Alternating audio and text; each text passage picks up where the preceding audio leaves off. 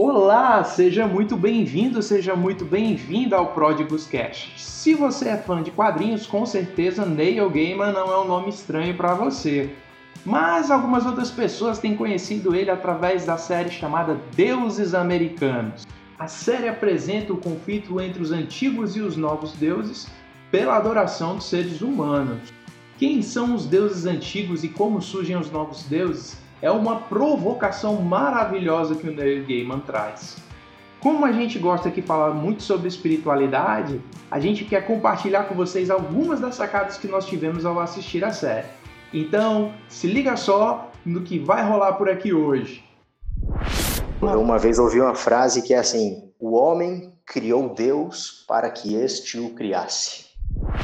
Às vezes eu me pego pensando assim, cara, será que eu projeto em Deus muito mais aquilo que eu quero que ele seja do que ele é na verdade? Vocês pensam nisso aí? O WhatsApp com certeza é um Deus aqui no Brasil.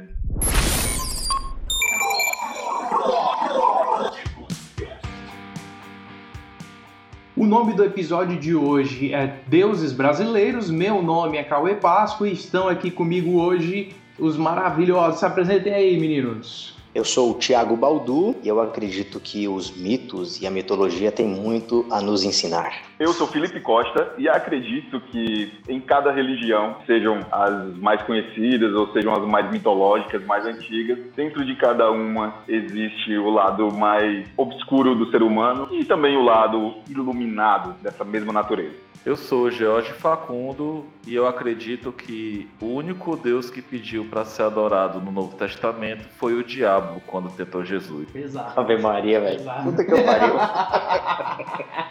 Mas não é verdade. Só não é verdade. Desculpa. E aí, senhores, na opinião de vocês, o que são as religiões aí? A série traz essa provocação de uma maneira bem legal, dizendo que as religiões surgem a partir das necessidades aí dos seres humanos e com isso surgem as deidades, né? Vamos tomar cuidado aí pra gente não soltar spoiler aí pros ouvintes, mas eu queria ouvir vocês aí. Pronto, acho que eu vou começar aqui. Eu acho que é um pouco difícil só soltar. Claro que eu não vou soltar spoiler sobre o, né, os desfechos e tal, porque é uma série muito, muito incrível, assim. Ela é muito interessante, muito inteligente, muito bem escrita, tal, muito bem produzida. E, a, e, e, o, e o gancho central dela é de que os deuses existem a partir da nossa adoração. E o, os insights assim mais óbvios que a gente tira daí é que realmente existem muitos outros deuses, né, sem ser o da, da, da mitologia, mas deuses americanos, por assim dizer. Aí ele vai trazendo a mídia, ele vai trazendo a, o, o Tecnoboy, aí é, os próprios deuses antigos, então são os, money, os novos money, deuses, exato, o Money, é isso mesmo. Aí os novos deuses, a, a trama é assim, os novos deuses brigam pela adoração dos deuses antigos, digamos assim, e isso é muito interessante porque os deuses vão surgindo a partir da adoração, e o deus exige ser adorado, isso é muito massa. Todo deus exige ser adorado, o Money quer ser adorado, o, o Tecnoboy quer ser adorado, a mídia quer ser adorada e tal, e trabalha para que ganhe os seus devotos. Então, é, é, essa é mais ou menos a ideia da, da série. Cara, eu acho genial a, a perspectiva que o Neil Gaiman traz, né? Porque os deuses, eles vêm, a grande parte deles, né, junto com o processo de migração, né? Então, conforme os povos chegam na América, eles trazem os seus deuses para a América e aí os deuses surgem aqui com uma perspectiva diferente da original, mas ao mesmo tempo para satisfazer a perspectiva que aquelas pessoas em um novo local, em um novo terreno, têm daqueles deuses, né?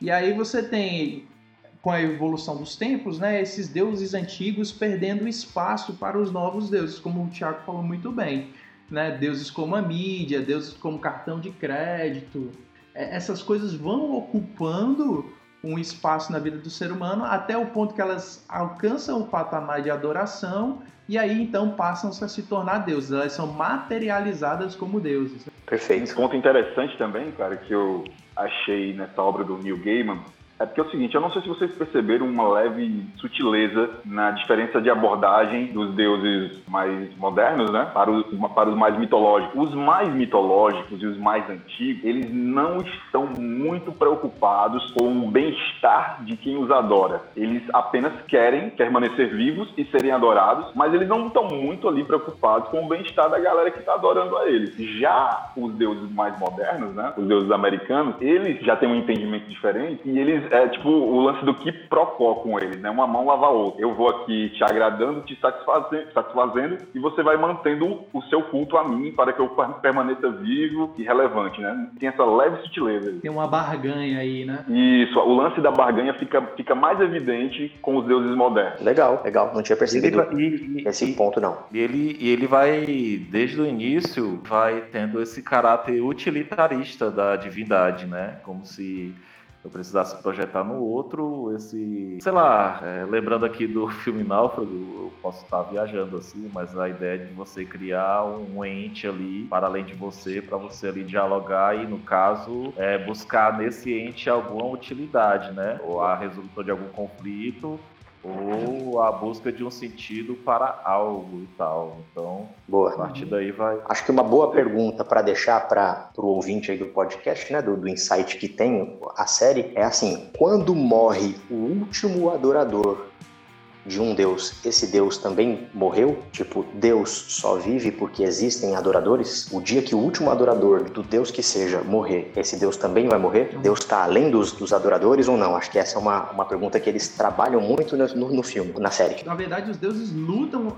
É engraçado, ele tem perspectivas diferentes. Você tem deuses antigos que não conseguem mais ocupar o lugar de adoração que eles tinham, e aí eles têm que, que se desenrolar, como é o caso da Bilquis, por exemplo, que é uma uma deusa aqui. É da é, erótica, né? Da, do é. erotismo, da sexualidade. Isso, isso. E aí ela acaba se tornando uma prostituta para ter o mínimo de adoração ao corpo dela para que ela possa se saciar, né? Lá na frente, você vai ter o, o, o, Vulcano, que é o deus que faz as armas, ele, ele ocupando ali um espaço de adoração também no mundo moderno, né? Ele antigamente fabricava espadas, ele era o deus da guerra e das armas, e ele abre então uma siderúrgica que fabrica o quê? Armas de fogo. Pistola, armas de fogo. E ele diz que a cada tiro que é dado, um culto é feito a ele. É uma prece. É uma prece. É uma prece. E aí eu acho engraçado porque assim, você vê que algumas necessidades, né, já que os deuses surgem das necessidades, algumas necessidades antigas perpetuam,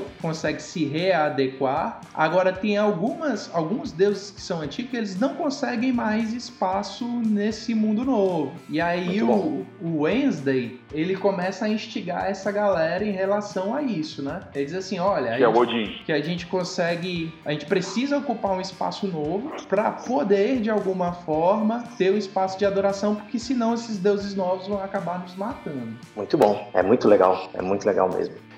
Eu gosto do aspecto de você, de alguma forma, se projetar no Deus que você cria. Eu pego isso lembrando da ideia da paideia, né, que é a formação do homem grego. Eles, os deuses gregos, eles eram alegorias para você entender o comportamento humano. Então, para você explicar por que o homem tem ira, por que o homem tem raiva, por que o homem sente paixão, tesão, vingança. A tradição grega olhava para os deuses e através dos deuses entendiam as sutilezas do comportamento humano humano e tal. Então é, é, engraçado, porque de alguma forma é um espelho do observador e do adorador, né? É por isso que eu falei lá no início que eu acho que dentro de cada religião existe esse reflexo do lado obscuro ou luminoso da natureza humana, exatamente por conta disso aí.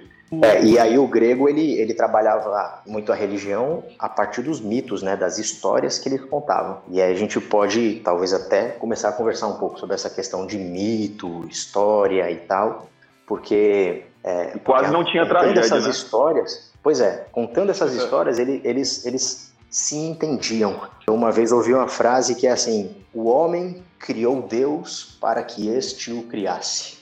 É. Tipo, o homem não aguenta lidar com o mistério da vida, com as coisas, porque os deuses é, são muito óbvios que são das coisas misteriosas para o homem antigo, né? Por exemplo, o trovão, o vulcão, o mar.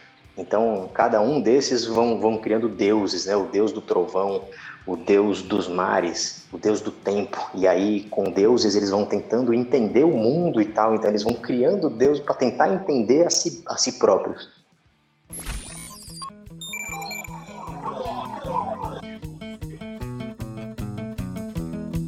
É isso aí, galera. Dando aqui um intervalozinho, espero que você esteja aí curtindo o nosso momento juntos. E como sempre, a gente está trazendo agora a dica da semana. Essa semana a dica vem com o George Facundo. Manda aí, George. Eu trouxe um livro muito interessante, muito interessante mesmo, chamado Caminhos Esquecidos, reativando a Igreja Missional da editora Esperança, de um autor chamado Alan é, basicamente, ele vai explorar que no ano 100 depois de Cristo haviam 25 mil cristãos no mundo. E no ano 310, ou seja, 200 e poucos anos depois, havia 20 milhões de cristãos. Então, é, ele vai tratar essa igreja, ele vai fazer um estudo profundo sobre qual era a pegada dessa igreja, porque essa igreja tinha algumas características. Por exemplo, eles pertenceram à igreja ilegal durante todo esse período. Eles não possuíam edifícios eclesiásticos com o que conhecemos, é, não possuíam sequer as escrituras sagradas, não possuíam instituição ou forma profissional de liderança e não possuíam cultos, né, esses cultos públicos. Então, como é que uma igreja dessa cresce de uma forma orgânica? Aí ele vai falar, né? Sobre essa questão de a espiritualidade de Jesus não é uma religião, mas como um movimento, como um caminhar. E não é tipo spoiler não, tem muita coisa que está sendo falada do livro, eu digo assim para vocês. Show de bola, show de bola. Livraço, boa, já comecei ali. Muito boa mesmo, muito boa. Frase eu, eu, do eu, Wednesday, que ele diz assim, ó, religiões são por definição metáforas Apesar de tudo, Deus é um sonho, uma esperança, uma mulher, um escritor icônico, um pai, uma cidade, uma casa com muitos quartos, um relojoeiro que deixou seu cronômetro premiado no deserto, alguém que ama você, talvez até contra todas as evidências. O ente celestial, cujo único interesse é assegurar-se que o seu time de futebol, o seu exército, o seu negócio e o seu casamento floresça, prospere e triunfe sobre qualquer oposição. Religiões são lugares para ficar, olhar e agir, pontos vantajosos a partir dos quais se observa o mundo. Bom, é, Neil, Neil Gaiman, ele é fantástico, né? Ele assim? é fantástico, cara. Quando ele fala de Neil Gaiman, que, que, olhar que ele faz. Mas o, o, ponto que você colocou aí, que eu acho que, é, que acho que é interessante, é assim, tá jogando dois times, né? Ceará versus Fortaleza, né? Ou então uhum. vou homenagear o Facundo aí, Ferrinho versus Ceará. Ceará, né? Ferroviário e Ceará. Isso. Pronto, Ferroviário e Ceará tá, tá jogando contra. O, os do lado do Ferrinho estão orando. Jesus, né? Abençoe para que o Ferrinho ganhe. E o do lado do Ceará, Jesus, abençoe. Aí quando ganha, o, o, do lado do, digamos que o Ferrinho ganha do Ceará, né? Olha aí, tá vendo? A oração foi atendida, o meu time ganhou. E o do Ceará, poxa, não ganhou, mas é vontade de Deus. E, e fica aquela coisa como se fosse politizando mesmo, polarizando. e aí a religião vai entrando nesse aspecto. Como é que é? Não, e, e, e, quando perde é o contrário. Um pensa assim, né? Poxa, Deus me abençoe. Tu falou assim, rapaz, onde foi que eu pequei hein, pro meu time ter perdido? Foi que eu pequei, exato. E dá pra entrar pra muitas coisas. Só esse comportamento em si, né? É que nem assim, poxa, meu filho não pegou corona, graças a Deus. Aí, tipo assim, pô, e, e o que pegou? eu vou dar graças a Deus também? Como é que é? é aí são, são questões para a gente ficar. Tem muito, muito que se trabalhar nessa coisa da polarização que a, que a religião vai trazendo. E acho Deus que está aí... preocupado com uma partida de futebol? Eu vou até para menos é, do que isso. Você já ouviu, o sucesso do meu negócio. Ouviu falar até com, do tal da vaga do crente, né? Que o cara chega e, e o estacionamento está lotado, mas tem uma vaga que ele acha que Deus guardou para ele porque ele é o abençoado, é... né? Essa frase é a cara do Facundo. Aí teve, é, tem um. A vaga do crente, a vaga Uma do vez irmão. eu tava dando com um brother meu, aí eu disse assim, cara, e se chegar dois crentes e só tiver uma vaga, ganha o mais abençoado, é isso? Como é que é o negócio? Ganha o mais santo.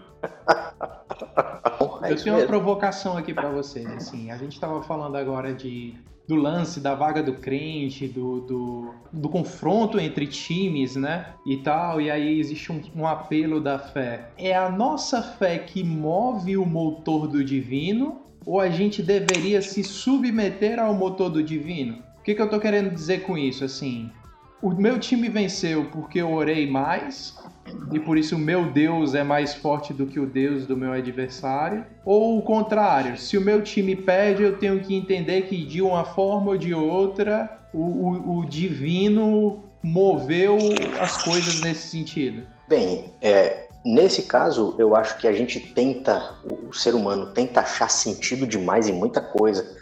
E às vezes tem muita coisa que é simplesmente acaso. É, o cara se esforçou mais para jogar, tava num dia bom, tava num dia ruim, o time não tava com sinergia. E aí a gente, ai, o que, que Deus quer me ensinar com isso? Se você, se você fizer essa pergunta, o que Deus quer me ensinar com isso, você pode fazer para qualquer coisa, porque até a morte de um filho pode ensinar alguma coisa para você. A morte de, da sua mãe, porque ela morreu de câncer, pode ensinar alguma coisa a você. Então, o acaso acontece. A gente não pode. A religião, ela tirou um pouco, pelo menos a religião cristã, ela tirou um pouco o, o acaso de cena. Mistério, e né? acontece, né? o acaso acontece. Pois é, é mistério. Por quê? Porque a gente quer achar sentido nas coisas, quer achar número. a essas estrelas, duas estrelas mais três estrelas mais cinco estrelas, então está formando uma numerologia aqui que está dizendo que. E a gente fica nessa coisa. Eu acho que isso é, é, isso é pequeno.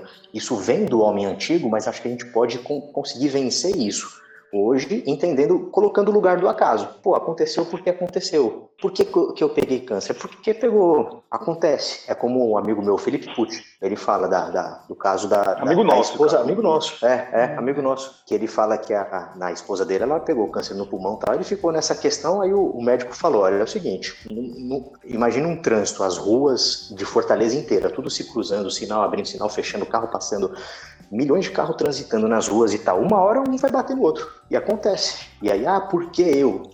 E por que não você? Então a gente tem que talvez trazer o acaso de novo para as nossas concepções. Ah, aconteceu. Vamos aprender mas, com isso, mas, mas não exatamente coloca, Deus está lá movendo tudo. Mas quando você coloca o porquê não eu, eu acho que aí também já entra um, uma espécie de reflexão a você pensar também no motivo, no motivo contrário, né? Não, tudo bem, foi a frase do, do médico, né? Ele disse por que não você, beleza. Mas assim, é acaso, o, o médico chegou no sentido, sim, mas por que você e por que não você? Tipo, uma elimina a outra. Na verdade, é uhum. porque simplesmente acontece. Acontece. E a gente tenta imaginar Deus movendo a gente como se a gente fosse aqueles bonecos que ficam segurando pelas cordinhas, esqueci o nome Marionete. Tipo de boneco, marionete. Então ele tá movendo tudo e ah, vou fazer isso aqui, bater com isso aqui, Master vou fazer. of Puppet, Cara, é difícil, do Metallica. É. é. difícil isso aí, é difícil. Mas eu quero que a gente fale voltando mais. Um pouco da, voltando um pouco da perspectiva da série, é, poxa, cara, como é rico essa ideia de, da, da projeção é, de você ter um caráter é, serviçal mesmo, como se fosse um, uma ideia de servir o divino, a, a, a ideia de, de divindades modernas, né? De, de, de, que exige de você, de alguma forma, uma postura religiosa. É, é, como, por exemplo, essa questão do, do da economia, do, de, é, políticos, é, de, de enfim, movimentos ecológicos.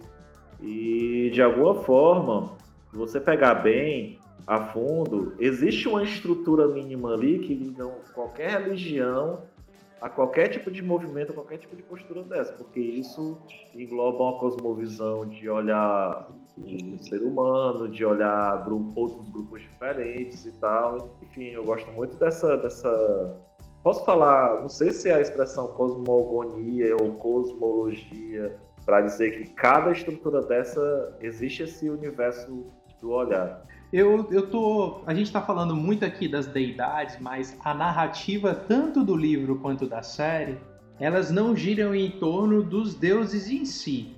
É, a narrativa gira em torno do Shadow Moon, que é o personagem em torno de qual toda a trama se desenrola. E aí. Isso. Isso. Eu queria. Eu, tem algumas coisas assim na relação do Shadow que, que, que é bem legal. Primeiro que ele é um cara extremamente cético, né? É, é, ele não acredita, né? E aí vem um primeiro ponto, né? Mesmo sem. Na verdade, eu não sei se eu coloco ele como cético, porque eu acho que cético mesmo, cética mesmo era, era a esposa dele, né? A esposa morta, mas ele era o cara que ele, ele era o cara que ficava em cima do muro, assim. Ele é aquele cara que ele não sabe se acredita, se acredita. Cética mesmo era a Laura lá, que, tipo, não, eu não acredito em nada mesmo. É, ele já ficava meio pendendo para um lado, meio para o outro, assim, ele não sabe se ficava ou se ia. É, eu não colocaria Boa, ela como cética, porque para mim ela é completamente descrente. O cético para mim é o que tem dificuldade de crer. O, o, lance que eu quero que eu quero colocar é assim, o Shadow ele tem uma certa representação de uma concepção da relação entre o humano e o divino. Ele não está ali porque ele quer, simplesmente. Ele está ali como, como sendo usado pelo Wednesday, né, para atingir Sim os seus desejos, os desejos do próprio Wednesday. E aí isso tem a ver também com uma concepção do que é a religião. O ser humano ele não passa de um joguete na mão dos deuses. É uma concepção muito própria das religiões antigas. Você vê muito isso em Vikings também, né? É uma fala muito comum do, do, do dos personagens. Também tem uma discussão muito forte sobre o lado religioso da coisa é muito subjetivo isso, tá, gente? É, é, é. muito do que eu vejo é, eu a gente... na, na, vida do personagem, né? Com isso aí, a gente mais ou menos volta naquela questão de, de lidar com o mistério, né? Pô, o que acontece depois, depois da morte? O que acontece com a minha vida? Por que, que eu encontrei essa mulher e não aquela? Por que, que aconteceu esse acidente comigo e não com outra pessoa e tal e tal? E a gente tentar significar a partir dos deuses. Então, então eu não sei se são os deuses que não, nos criam ou se é a gente que cria os deuses para lidar com esses nossos mistérios. Mas acho que para mim assim, uma lição da, da religião seria a gente a gente pegar a religião, não se prender ao aspecto místico dela, mas o prático, né? Se a religião ela te enriquece, te faz amar mais, se aquilo se aquilo penetra em você e você consegue se enriquecer mais como se fosse uma obra de arte, digamos assim, que tem lá uma, uma representação estética, uma peça, um filme de cinema que você sai daquele evento, daquela coisa e tudo que acontece lá, sei lá, se assiste Avengers, não existe um Homem de Ferro que voa, não existe um Capitão América, não existe, mas a gente entra no mundo daquela na, naquela mitologia, naquela narrativa e aprende coisas daquilo para levar para a prática. Acho que isso é o grande, talvez a grande lição da religião. Se a gente ficar só no aspecto, ah, provando a verdade ou não, no aspecto místico, a gente perde a profundidade que tem a narrativa mesmo, o aprendizado que a religião nos dá, entendeu?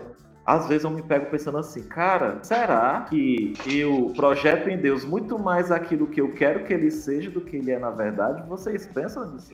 Pô, cara, tem um episódio, tem um episódio da série mais lá na frente que é muito engraçado nesse sentido. O Wednesday, ele vai recrutar, ele sai recrutando os deuses antigos, né? E aí ele vai na casa da Easter. Meu inglês é péssimo, certo? É Aster. É Aster que ela é, a Páscoa, certo? Ela é a Páscoa. E a Páscoa nasce como um ritual antigo, né? Ela é antes do cristianismo em si. Aí ela acaba sendo incorporada ao cristianismo. É, e aí eu não estou falando nem da Páscoa judaica, não, tá? Eu estou falando da, da Páscoa dos ovos, de Páscoa e tal, que é, é próprio de outras religiões. Certo. E aí ele vai visitar, a Páscoa ressignifica né, a, a adoração a ela, porque ela passa a estar vinculada a Jesus. Só que quando eles vão visitar, cara, tem diversos tipos de Jesus. Vários é. Jesus na casa. E assim, é cada Jesus é uma expressão diferente de uma perspectiva que se tem sobre o Jesus. E eu não vou Pronto, é muito legal. Ela é muito engraçada. A, a, a, a, biblioteca, a maior biblioteca teológica aqui de Fortaleza a biblioteca ali do Seminário da Prainha. Sim. E você vai lá e vamos supor que você pega assim, ah, eu quero fazer uma redação que minha professora passou sobre Jesus. Aí você vai pesquisar, cara, se chegar lá vai dar um desânimo, porque são mais ou menos umas três estantes inteiras com livros falando sobre Jesus para todos os gostos. Tem Jesus revolucionário, tem Jesus pacifista, tem Jesus pop, tem Jesus, sabe? Ponto, a é... festa da Easter é a biblioteca do seminário da Prainha. É igualzinho. É tanto que tem o Jesus latino, cara, lá, que é o Jesus que vem com os imigrantes que vêm do México. Falando desse assunto, acho que eu posso, acho que enriquecer aí a, a, a questão, porque existe, para mim, existe sim muita projeção nossa em Deus. Porque, usando até o exemplo do, do podcast anterior, o pessoal falando assim, como é que você pode ser cristão e votar no candidato A? E o outro falando, como é que você pode ser cristão e votar no candidato B? Então eles se projetavam, como é que duas pessoas podem se dizer cristãs e ter linhas políticas tão diferentes, porque factualmente existe essa projeção nossa no Deus. Aí eu vou pro termo idolatria, que eu acho muito, muito irado trazer aqui, porque, por exemplo, idolatria, ele vem de eidolon, que é o corpo, a imagem mental, certo? Aquela coisa de, de aspecto, a imagem mental que você tem. E a palavra latreia, que é adoração, serviço. Então, a idolatria é se colocar a serviço da imagem. Só que a imagem que você tem do Deus. Então, às vezes eu pergunto assim: tem uma grande diferença entre idolatrar um Deus e idolatrar a sua religião, que é todo o composto relacionado àquele Deus. O problema é que a imagem tem sempre um, um conceito, ele é interpretado internamente. Na semiótica, cada cada palavra, cada conceito, ela pode ter um significado diferente para cada pessoa. Ela é um né? signo né? conforme o universo da pessoa. Significante, é, pra, pra Exato. Depende do, do, repertório, depende da sua cultura, da sua Isso. educação, da falta de educação. E é exatamente o aspecto da idolatria que mais me intriga na, na religião cristã, pelo menos. Porque muita gente acaba não sabendo se está adorando a Deus ou se está adorando a Bíblia ou a lei ou a Jesus ou a Paulo, ou a Tiago, ou ao conceito que ele faz da Bíblia, entendeu? O exercício que eu sempre procuro estimular é o exame honesto dessa consciência, da autoconsciência, de conhecimento, autoconhecimento, para você poder, sei lá, conseguir captar se aquela imagem que você adora é uma imagem próxima do real e dá conta das complexidades, dos conceitos que você impõe ela, ou se ela, se ela passa nessa prova. Se você consegue ver como ela é e não como você é. Isso é a questão importante. Você vai na Bíblia para ler a Bíblia ou você vai ler uma imagem que você tem da Bíblia? Isso é um, isso eu é um ponto. que você ia dizer, eu, você eu vai para a Bíblia para a Bíblia ler você, né? Que é um, um jargão bem comum. Mas eu, eu, eu queria fazer uma, eu queria fazer uma né? correção aí. Manda. É, no, que o Cauê, no que o Cauê colocou aí. É, é o seguinte: o nome da deusa é a Ostara. Né, que é Ostara, isso. Da, da, da mitologia Isso. nórdica, e na verdade não era chamado de Páscoa. Páscoa vem do, vem do termo hebraico mesmo, que é o Pesach, né? Isso. O, o, a festa lá era a festa do equinócio, né? Isso. Que é quando acaba, que é quando, que é quando começa o período da primavera, né? Então ela era a deusa da fertilidade e a festa em homenagem a ela, exatamente no equinócio, que era o período que começa a primavera lá no hemisfério norte. Isso. Só fazendo essa correção aí. Eu li o livro, assisti a série e ainda erro. Monto a pauta e ainda erro. Tô ótimo, eu. Só para corrigir aí que Páscoa realmente é um termo que vem lá do, do dos hebreus lá, o Pesach. Isso. E ainda tratando essa questão do olhar como, na maior parte das vezes, uma, um ponto de perspectiva, né? Eu lembro de um velho professor de teologia que eu tive, né? Ele explicando para a gente de forma genial o conceito dele do que é heresia. Explicando que heresia, para mim, é muito simples é basicamente tudo aquilo que as pessoas interpretam da Bíblia que é diferente do que eu penso. Então, o herege é ele... é sempre o outro, né? Herege é sempre o é, outro, né? O herege, assim como o inferno são os outros, os hereges são os outros também, né? né? Eu, eu queria pegar aqui o ponto ainda do, do o quanto a gente projeta um Deus à nossa imagem e semelhança, né? Que eu acho que é isso que a série deixa bem claro, né? Então, assim, a, o caráter isso. dos deuses nasce a partir do caráter da adoração que a galera dá a eles. Então, assim, isso. se a adoração é feita com atos violentos, aquele Deus se torna, em sua projeção material, alguém extremamente violento uma representação disso na série, eu acho que é Kaiserborg, que, se pronuncia, pronuncia, o nome. Que é o cara do martelo, né? Do... Chenorborg. Uhum. Chenorborg, é. Chenorborg. Eu tô ótimo na pronúncia hoje, errando os nomes. Mas é o Chenorborg, é um ótimo exemplo disso, né?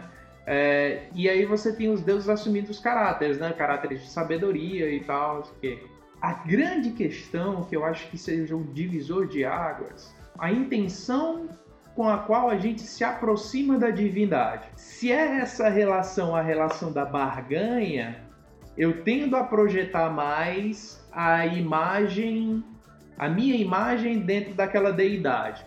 Agora, se eu me aproximo do, do divino numa consciência de que aquele divino é algo maior do que eu, portanto, eu estou ali para servi-lo, como você falou, né, o conceito de idolatria é servir também essa imagem, aí eu acho que a postura de humildade permite você rever certos pontos e ser admoestado de, de, de alguma forma pela uma experiência com esse divino, entendeu? Que faz com que você corrija a rota ou corrija a visão que julga ser distorcida. Tem um professor meu que fala assim: qual é, o qual é a principal disciplina para você conseguir entender bem a Bíblia? Né? Perguntaram para ele: qual é a principal disciplina para você entender bem a Bíblia? É o hebreu?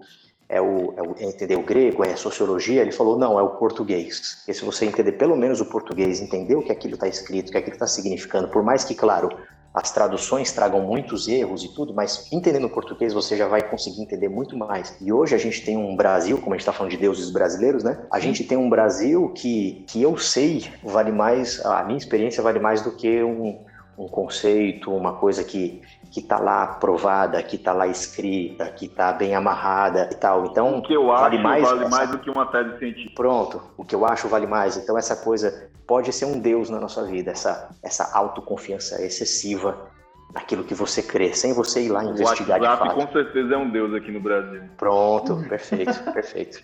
É, você se torna o seu Deus. É.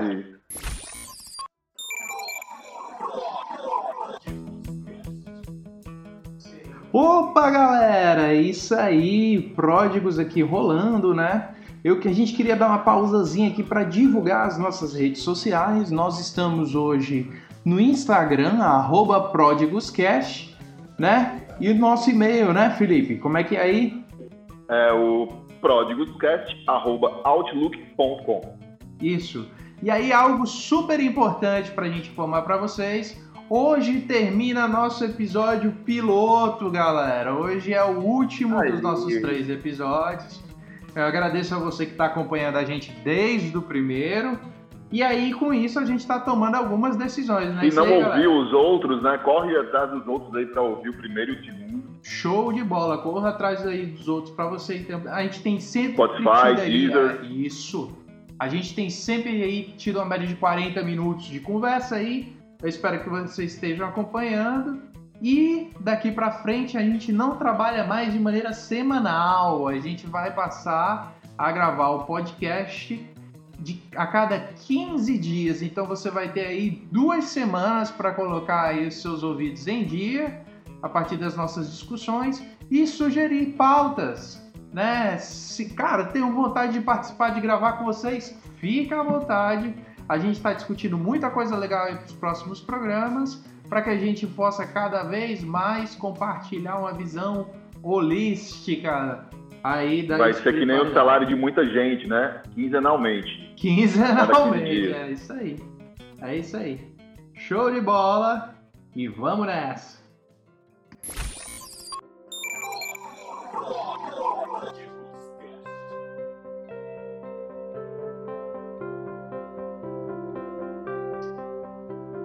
Wednesday ele fala assim: ó, existem novos deuses crescentes nos Estados Unidos, apoiando-se em laços cada vez maiores de crenças. Deuses de cartão de crédito e de autoestrada, de internet e de telefone, de rádio e hospital e de televisão. Deuses de plástico, de bip e de neon.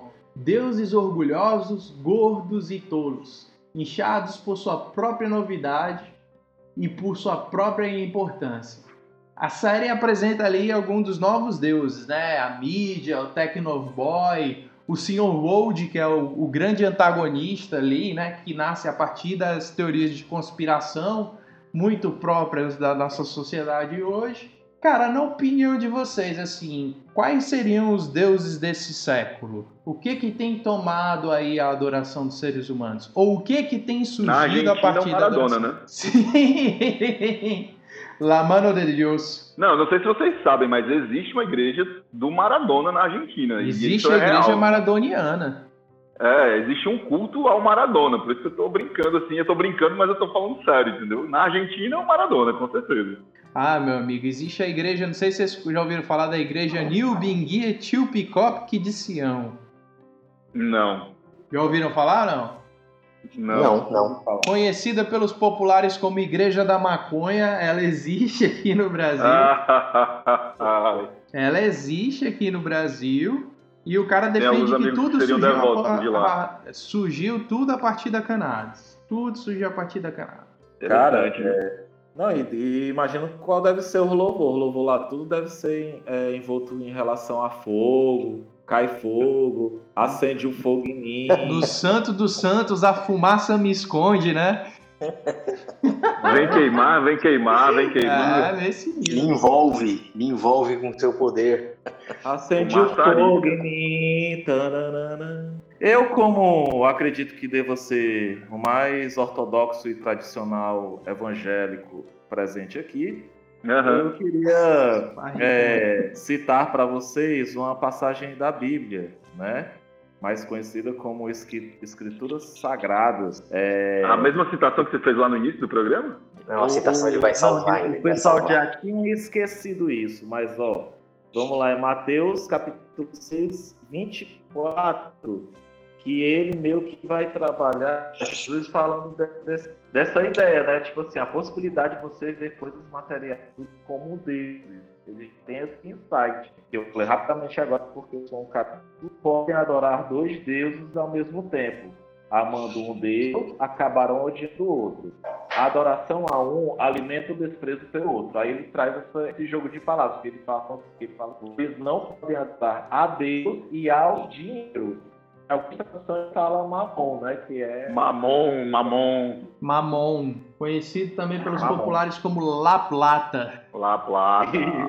La Plata. La Plata que me mata. Então, nesse sentido, vocês já, é, vocês acham que aqui ele já trabalha essa ideia de que os deuses, o de, porque ele existe aquela guerra dos deuses, né, do Antigo Testamento e tal, mas aqui ele já trabalha uma questão de preocupações, né, como dinheiro. Vocês Mano, que se ele já- naquela época que não tinha bolsa de valores, já a galera já tava se preocupando com isso. Imagina hoje em dia, né? Tem um É isso texto. mesmo. Acho que o- é, os deuses de hoje, talvez, talvez, quantos seguidores você tem? Seja um deus. Quantos Oh, com seguidores- certeza. pô, com certeza. Quantos seguidores você Com tem? certeza. O influencer. Você quer A ser o? Eu galera quero ser paga influente seguidor, digital. né, cara? A galera paga Aí- pra se tornar um deus, né? Porque no final de contas é um, é um espaço de idolatria, né, cara? Inclusive o Exato, Tecnoboy exato. fala isso lá pra Bilquis, né, na primeira temporada.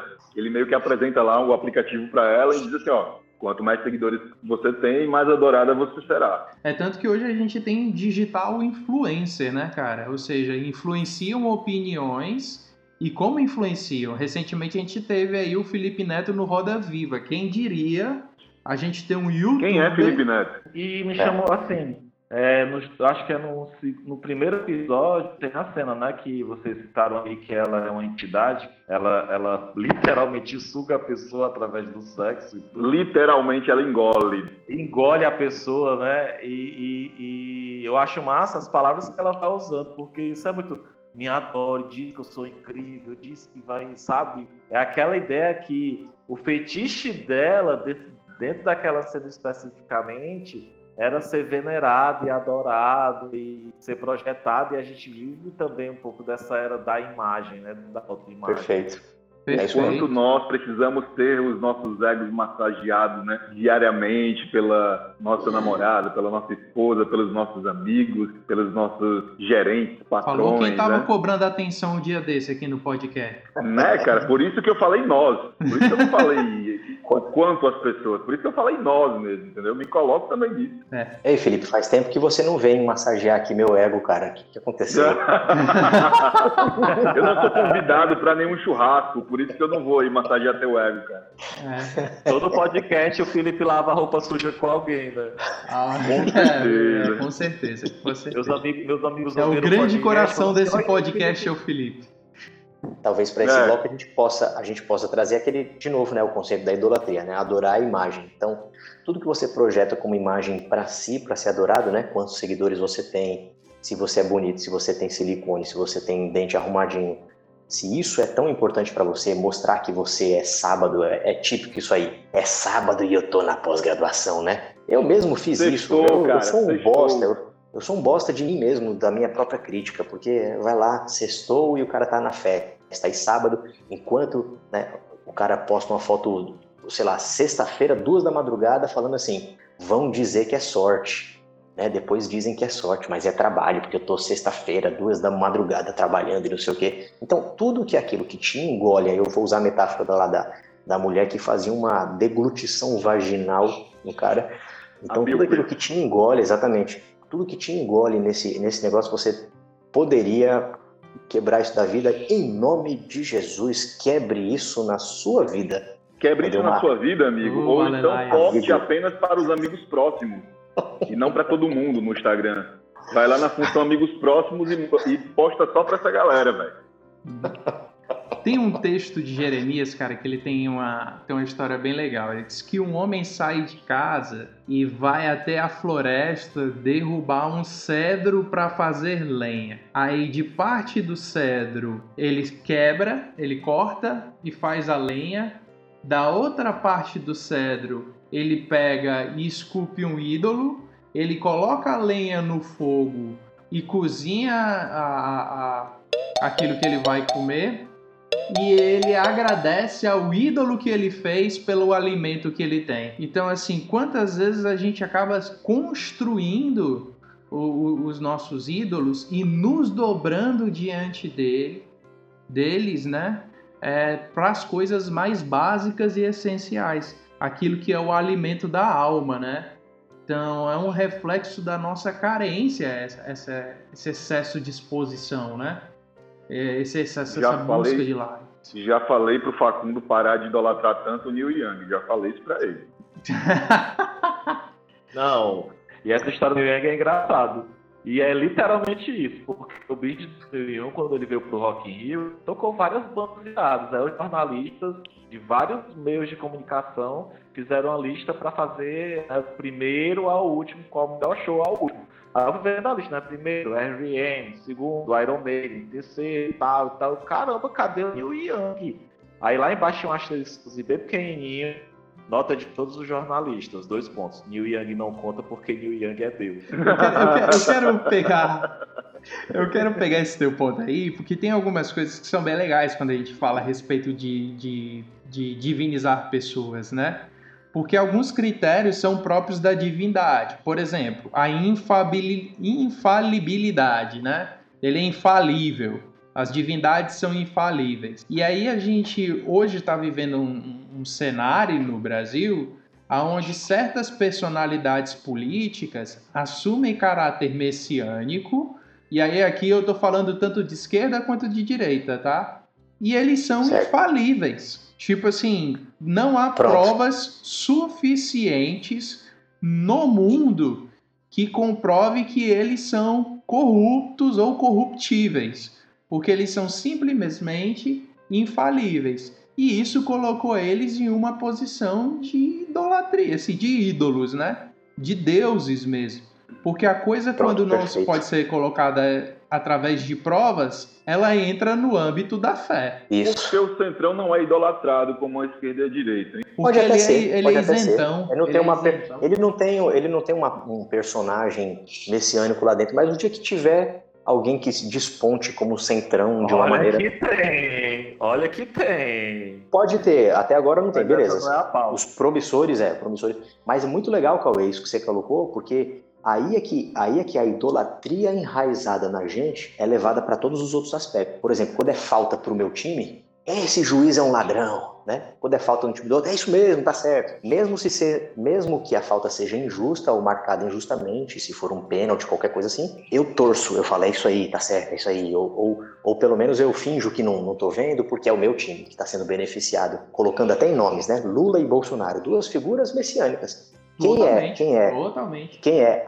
adorador de Lula, tô colocando entre aspas, é, e entre aspas não, né, também, talvez sim, talvez não, mas adorador de Lula, adora aquela imagem que ele é perfeito, incorruptível, ele tá, ele tá certo, ele não sei o que, ele foi injustiçado, ó, que história tal. E tudo que ele faz é certo, tudo que ele faz é certo. E o, e o Bolsonaro é a mesma coisa. Aí tá aí, Bolsonaro tinha razão. Bolsonaro dá uma cagada lá, o cara, não, mas é isso aí. Porque é o meu time, tá? Time A versus time B. E a idolatria traz isso. Eu acho que esse é o pior problema da idolatria. E o Brasil, né, os países da América Latina são muito enraizados com essa coisa da religião. E aí são muito idólatras nesse sentido. E a política tá aí. Isso me tá preocupa muito, cara, porque quando isso entra no âmbito político, é a porta para os regimes totalitários, né? Perfeito, é isso aí. Tipo, Hitler na Alemanha, Mussolini, e aí a gente vai ali para Stalin, essa é. galera toda, bicho, é. era idolatrado. Mas aí, a, aí cabe aquela reflexão, uma coisa que eu falo, se, se você tem um Messi que você, que você não consegue superá-lo, então talvez você esteja idolatrando ele, né? Se você não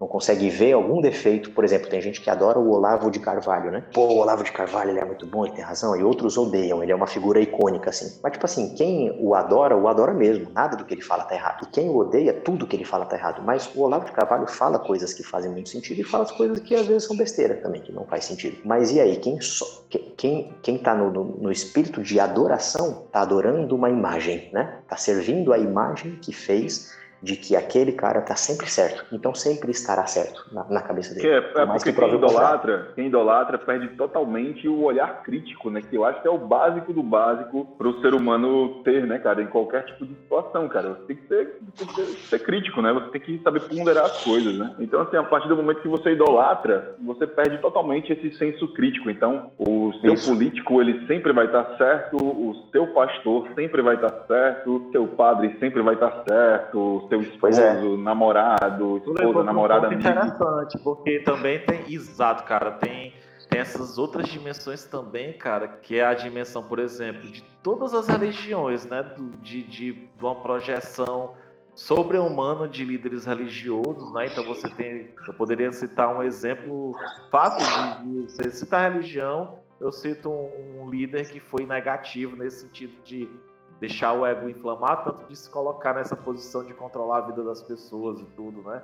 E a questão das relações amorosas também, quanta gente aí não fica destruída porque alimenta, é, idealiza o outro e tudo, e a vida gira em torno e tal, não. Então é, é tão amplo e tão rico isso, cara, esse universo da idolatria, e, poxa, é, tanto é aqui na, na, lá naquele negócio dos Dez Mandamentos, negócio dos Dez Mandamentos, né? Ele dá uma lista, né? Não adorará, não adorará outros deuses na perspectiva do Deus hebreu, certo? Uhum. Então ele vai falar assim: o que é que você não vai Isso. adorar? Menino, ele vai ser, ele se serve de uma lista, não adorará pessoas, não adorará nada feito nada feito a imagem humana, nada feito a imagem de animais, nada feito a imagem de seu quê, nada feito a imagem vai, ele vai traçando aí várias possibilidades de você adorar algo. Me lembra, eu me lembrei agora que a gente estava falando quando a gente coloca o quão perigoso é a gente colocar pessoas em, em pedestais de, de, de deidade, né? Eu acho que talvez o caso mais famoso é o do Jim Jones. Vocês lembram dessa história ou não? Uhum. não? Que era um pastor norte-americano que fundou, fundou uma seita chamada Templo dos Povos e acabou montando um, um, um grande acampamento ali na, na Guiana, ali perto da Amazônia e tal.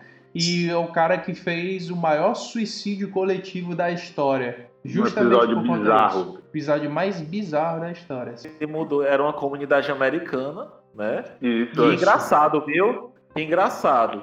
Nós quatro, naquela época, a gente acharia interessante a comunidade dele, porque era um, foi uma das primeiras comunidades. Como é que chama? Quando é várias raças misturadas. Multiétnico. É, multiétnico e tudo, né? E eles criaram uma comunidade alternativa ali, que se sustentava e tal. E, só que quando eles se mudaram, compraram um terreno barato enorme lá na Guiana Francesa, se mudaram pra lá, o cara começou a inflar o ego dele.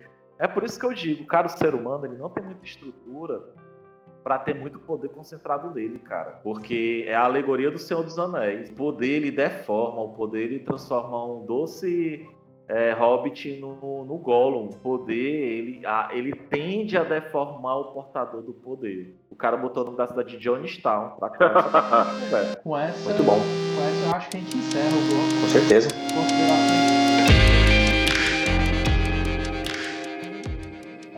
Galera, assim, depois dessa discussão assim super rica e tal, quais são as grandes lições que deuses americanos aí ensinou para vocês? O que, que a gente pode trazer aqui como desfecho dessa conversa? Cara, eu acho que é o básico, né? Não coloque nada que seja corruptível ou mortal como um deus na sua vida, cara. Não faça, não cometa esse erro, porque Tá aí os exemplos que a gente citou durante todo o podcast. Pessoas são mortais, corruptíveis, falhas, e tem aquela velha história, né? Não, é, não, nunca conhece seu ídolo, né? Eu já tive essa experiência de conhecer pessoas assim do meio musical que eu admirava pra caramba, e quando eu fui conhecer pessoalmente, né, a experiência foi meio, meio negativa. Então, assim, nunca coloque, cara, seres mortais e coisas na sua vida no lugar de Deus. Tenha sempre realmente o seu olhar voltado para o Deus, né? Pelo menos eu, como cristão, coloco o seu olhar voltado para Jesus Cristo, porque se você for colocar outra coisa no pedestal, incluindo você, vai dar merda. Colocar o Neil Young pode, tá? Só queria deixar registrado. eu citei uma frase no início do podcast dizendo assim que o único no Novo Testamento que exige adoração para si, o único personagem é Satanás quando está é, tentando Jesus no deserto, que a terceira tentação dele é, é eu lhe darei tudo, todo esse reino, riquezas, poder, todos esses deuses. Tá vendo? Todos esses deuses eu vou lhe dar se você prostrado me adorar. E engraçado que nos evangelhos, em nenhum momento Jesus fala assim, me adorem. Jesus fala assim, me imitem. Então, adorar Jesus não é juntar as mãozinhas e olhar para o céu, é olhar para o lado e estender a mão para o próximo. O cara que quer adorar Jesus, ele caminha como Jesus. É essa a perspectiva de Jesus. É você estender a mão, você não juntar as mãozinhas, é você estender a mão e servir ao próximo e amar o próximo como você ama a si mesmo. Tem um, tem um texto de Romanos que para mim ele é muito mal interpretado, né? Finalzinho ali de Romanos capítulo 1, começa assim, né? Por isso Deus entregou os seres humanos aos desejos do seu coração, né? E aí cai toda uma lista de pecados. Para mim, a linha divisória ali, ela é muito mal interpretada. As pessoas promovem a condição dos pecados como se os pecados fossem os fatores de divisão e de afastamento de Deus. Quando na verdade o texto começa de por isso. E o que vem antes do por isso é que, em vez de adorarem ao Deus imortal, adoraram ídolos que parecem com seres humanos, ou com pássaros, ou com animais de quatro patas, ou com animais que se arrastam no chão, né? E aí tem bem a ver com o que o Felipe falou mesmo. Cara, quando a gente coloca outras, outras pessoas assim no lugar do divino, né? A gente divini, diviniza, divinifica, sei lá, outras pessoas a gente está abrindo um espaço da nossa vida que é muito particular, cara. A gente está colocando os nossos joelhos diante disso. Quantos relacionamentos abusivos surgem disso? Todo ser humano tem uma inclinação para adoração. Todo ser humano tem um espaço que precisa ser preenchido. Então, seja sensato e seja crítico nas mãos de quem você vai colocar esse espaço. Assim. Boa. Eu esqueci só de dizer a citação. É... Quem me ensinou essa frase de Jesus no Novo Testamento, que o diabo é que pede adoração para si, é... foi o Paulo Capelletti. Um cara Capelletti. que vale muito a pena ser seguido. É só isso. Querendo se limpar, querendo se limpar. É, não foi eu, né? Não foi eu que disse. É, é não, eu não pensei nisso, jamais. Mas beleza, como, como fechamento da minha parte, acho que eu continuo reforçando essa ideia de que idolatria, primeiro, é, uma, é o serviço, a imagem mental. Então, tenha muita consciência que imagem mental é essa que você está fazendo, porque existem, a exemplo da série, né? Existem muitos Jesus por aí, né? Muitos Jesuses por aí, muitas igrejas, muitas linhas teológicas e tal. Então, se você começa a idolatrar todo esse sistema, ou seja, você serve a esse sistema de maneira cega, né? Eu trago, trago o que o Cauê o que o Cauê trouxe, né? Com essa consciência de, poxa, será que eu estou colocando no lugar certo essa, essa pessoa, esse conhecimento? E, e você utilizar-se, digamos assim, utilizar não no sentido muito utilitário e tal, mas mergulhar na religião para que ela te cresça mais profundamente que simplesmente os seus conteúdos. Acho que essa é uma, é uma questão muito importante, porque a gente, quando a gente vai discutindo os conteúdos, é uma discussão que acaba não tendo muito fim. Mas se você discutir os sentidos, aquilo que te enriquece, que te faz um ser humano melhor, mais amável, tal, eu acho que existem valores macro, né, que toda religião eh, deveria ter, ou pregar e tudo, e, e esses valores é que deve ser buscado. Valor de, de altruísmo, amar ao próximo como a si mesmo, né, de perdão, de humildade, de não vaidade, enfim. Então que isso traga para você não uma idolatria ao seu sistema religioso, mas que você se entregue ao, à verdade, mergulhe na religião para os sentidos dela. É isso aí, galera! espero que vocês tenham gostado aí do nosso papo de hoje. A gente se vê daqui a 15 dias. Acompanhe a gente nas redes sociais. E os nossos podcasts estão disponíveis aí para Spotify e Deezer. E agora, ó, separamos uma bônus track aqui para encerrar nossa primeira temporada. Eu jurei que você não estava gravando isso aí. Estava gravando. Ei, Baldu, começa, Baldu. Eu jurei Vai. que ele estava gravando, eu, que eu, eu jurava que ele. Facundo disse que queria ser o primeiro. Eu arreguei, eu não quero ser o primeiro, não.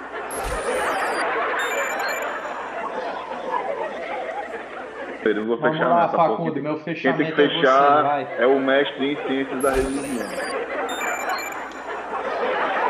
Ai, ai, ai. Mestrado que não me serve de nada.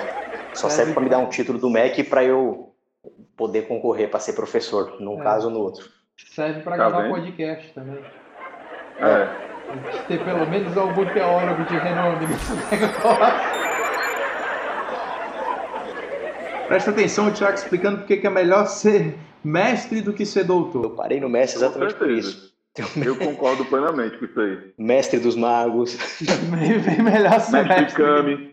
Mestre Mestre Kami. Mestre Miyagi. Mestre Yoda. Mestre Yoda. Muito bom, muito bom. É melhor Entendeu? ser mestre do que ser doutor. Eu lá vou abrir mão do meu mestrado? Vou nada, velho. negócio de doutor. Doutor só tem o doutor Doliro. Puta, que é muito paia. Doutor Ray. Doutor Estranho. Doutor Ray, Doutor Ray, é. Doutor Ray. Ai, ai, ai, ai. Ah, muito bom. Foi bom, galera.